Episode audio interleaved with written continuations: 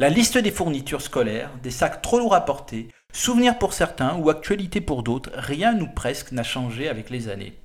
La technologie pointe son nez trop timidement encore en cette rentrée des classes.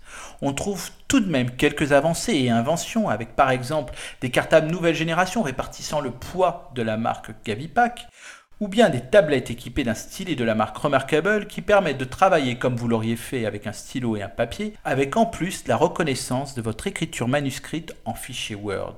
Des innovations techniques également avec un meudon, le recyclage des masques chirurgicaux en double décimètre, équerre ou rapporteur, ou encore la technologie avancée des masques Brace, Pray, Love qui permettent aux enfants de rester protégés toute la journée tout en respirant quasi normalement. Alors Stéphane, la technologie au service de l'éducation, ça ne se résume pas aux objets, n'est-ce pas?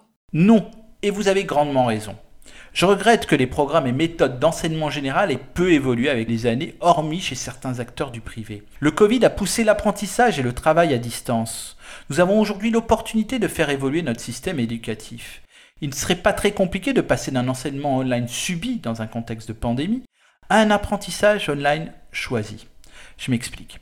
Le système actuel s'appuie sur un enseignement magistral en cours et des exercices ou des devoirs à la maison. La nouveauté, changement ou évolution serait, comme en Finlande par exemple, d'accompagner l'élève dans une pédagogie active.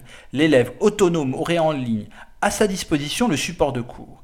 Il va chez lui le lire, le voir, l'écouter à son rythme, les bases du cours, la théorie si vous voulez, pour pouvoir ensuite à l'école avec le professeur poser les questions raisonnées, faire des exercices et mettre en application ce qu'il aura appris. Ce sont les fondements de la pédagogie inversée. Il serait dommage de ne pas profiter de cette période où la technologie est au centre de notre quotidien et de nos échanges pour ne pas transformer notre système éducatif. Nos enfants sont nés avec ces outils. J'encourage tous ces acteurs du monde pédagogique sur le chemin de cette grande, excitante et prometteuse transformation. À la semaine prochaine!